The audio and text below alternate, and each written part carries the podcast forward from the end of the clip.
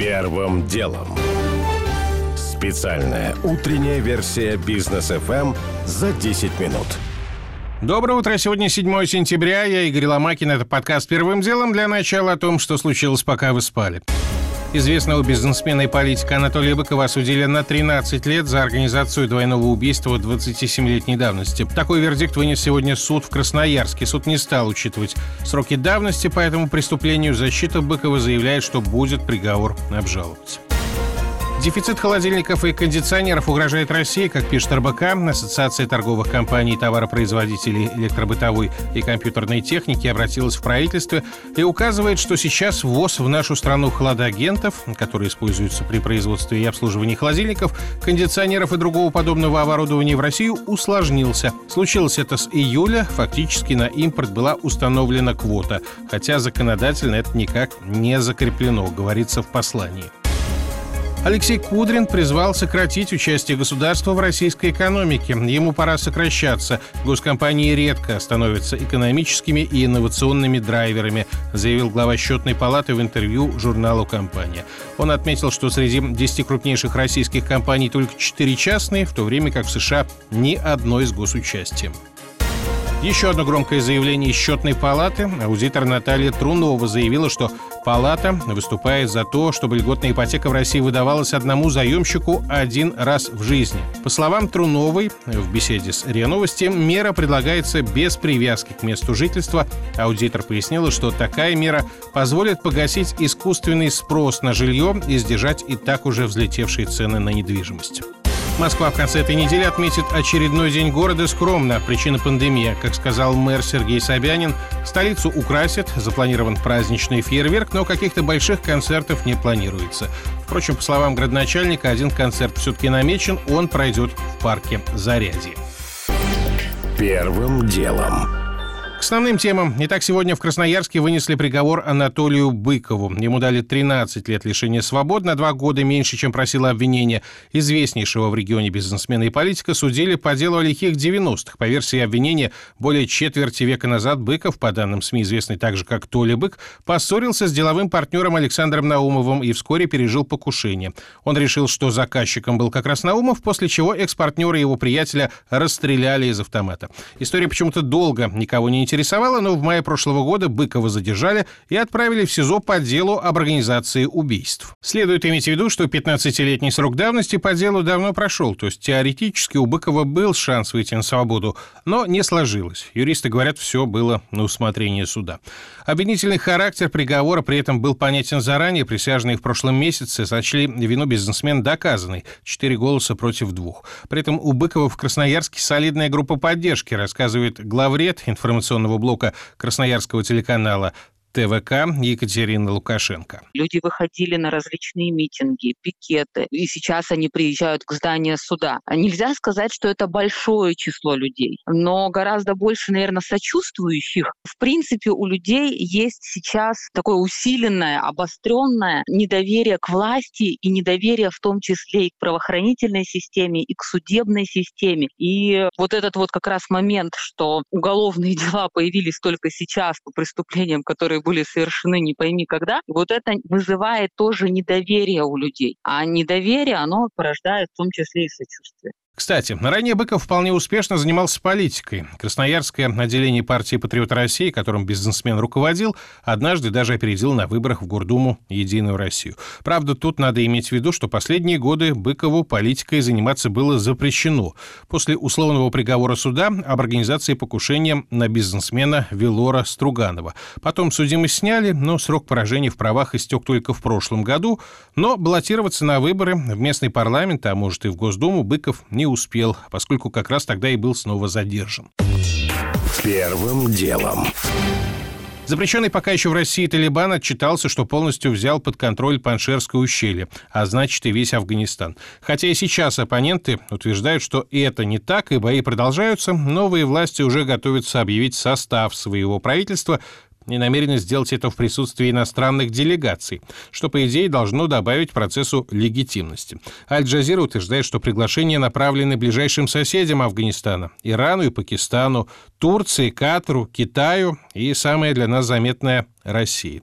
Кто примет приглашение? Мнение главного редактора журнала «Россия в глобальной политике» Федора Лукьянова. Я думаю, что кто-то примет. Те, кого пригласили, часть из них – это их и так тесные партнеры. Катар или Пакистан, понятно. Что касается Турции, Турция всеми возможными способами сигнализирует, что она заинтересована участвовать и взаимодействовать. Китай и Россия, тут вопрос сложнее. То, в общем, они благосклонно относятся к новым властям, но присутствие на объявлении правительства – это уже шаг формального признания, но это уже вопрос такой дипломатической игры. Сам факт того, что талибы власть взяли, еще не свидетельствует о том, что они обладают способностью и возможностью эффективного управления. Я думаю, что у России достаточно здравая позиция, то есть мы настроены благожелательно, мы заинтересованы в том, чтобы в Афганистане была устойчивая власть и при необходимости готовы обсуждать какое-то взаимодействие, но, в общем, инициативу не проявлять. Москва пока оставила для себя широкое поле для маневра. Сергей Лавров сказал, что Россия готова будет принять участие в церемонии, если новое правительство будет инклюзивным, будет отражать весь спектр афганского общества и обеспечит устойчивый переход к новой жизни. То есть пока Россия еще понаблюдает. Первым делом.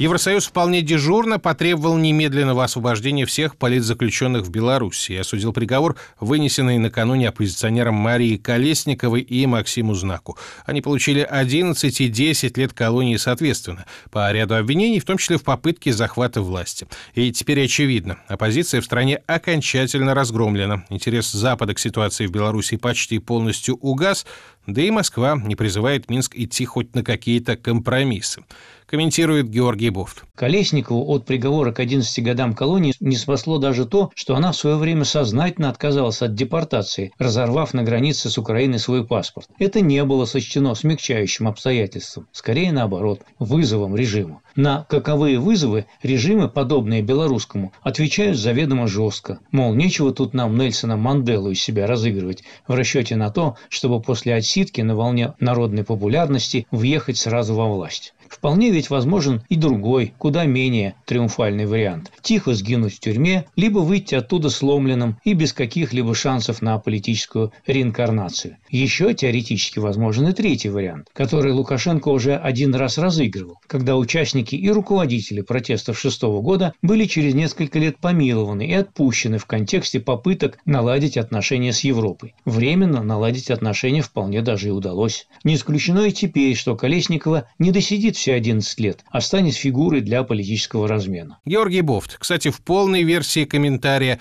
будет еще один полезный совет. Не пропустить. Первым делом. Малоизвестная компания обвинила Яндекс в краже идеи сервис All My Blog, подал в суд на IT-гиганта, утверждая, что тот использовал его идею при создании технологии машинного перевода видео.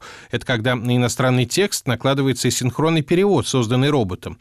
Истцы утверждают, что ранее пытались сотрудничать с Яндексом, отсылали презентации, и дело даже доходило до встреч с акционерами Яндекса. Но потом поисковик прекратил сотрудничество, а прошлым летом представил собственную технологию перевода роликов. Тут надо уточнить, чего требует All My Blog, признать сообщение Яндекса о том, что технология уникальна, не соответствующим действительности и поручащим деловую репутацию ИСА, а также обязать Яндекс указать, что подобные технологии явились в том числе командой All My Blog, и команда Яндекса была знакома с презентацией и первыми результатами продукта, созданного ИСУМ. Претензии не обоснованы, уверен ведущий аналитик Mobile Research Group Ильдар Муртазин. Идея машинного перевода, она лежит на поверхности. Более того, компания Яндекс работает в этом направлении достаточно большое количество лет, в отличие от некого стартапа, который заявляет свои права на идею, на то, что он продемонстрировал эту идею Яндексу. И Яндекс якобы ее украл. Я думаю, что вообще ситуация не стоит выеденного яйца, потому что в такие компании, как Яндекс, ежегодно приходят сотни, если не тысячи людей с идеями, Проблема же не в идее, проблема в технологиях, которые стоят за этим. Как правило, люди, которые приходят, они ничего кроме презентации на деле не имеют. Юристы замечают, наш закон защищает изобретение, технологии, но не идею. Что справедливо? Придумать что-то вообще не так сложно. Сложно реализовать. А что у большой компании возможности объективно намного больше, так это реальность, на которую в суд не подашь. Первым делом. На Венецианском фестивале вне конкурса показали «Дюну». Это новый фильм Дени Вильнева, проект с тяжелой прокатной судьбой. Экранизация книги Фрэнка Герберта должна была выйти на экраны еще в прошлом декабре, но из-за пандемии добирается до зрителя только теперь.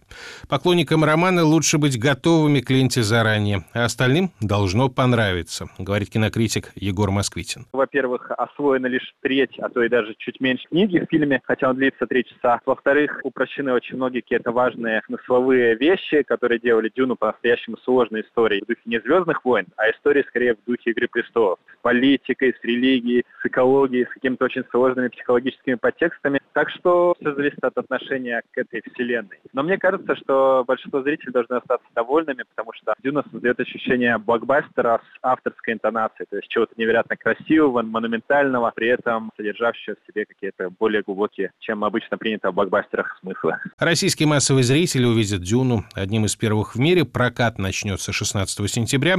В США показывать будут с 22 числа, причем не только в кинотеатрах, но и сразу заодно в сервисе HBO Max. Сам Дени Вильнев недавно выразил разочарование таким решением, заметив, что смотреть «Дюну» по телевизору – это все равно, что гонять на катере в собственной ванной.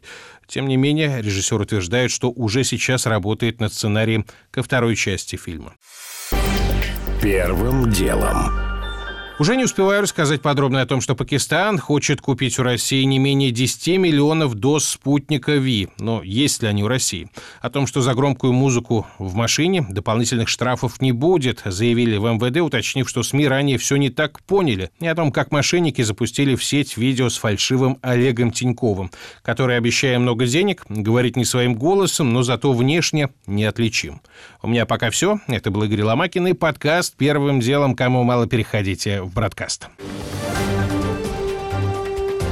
Первым делом. Специальная утренняя версия бизнес FM за 10 минут.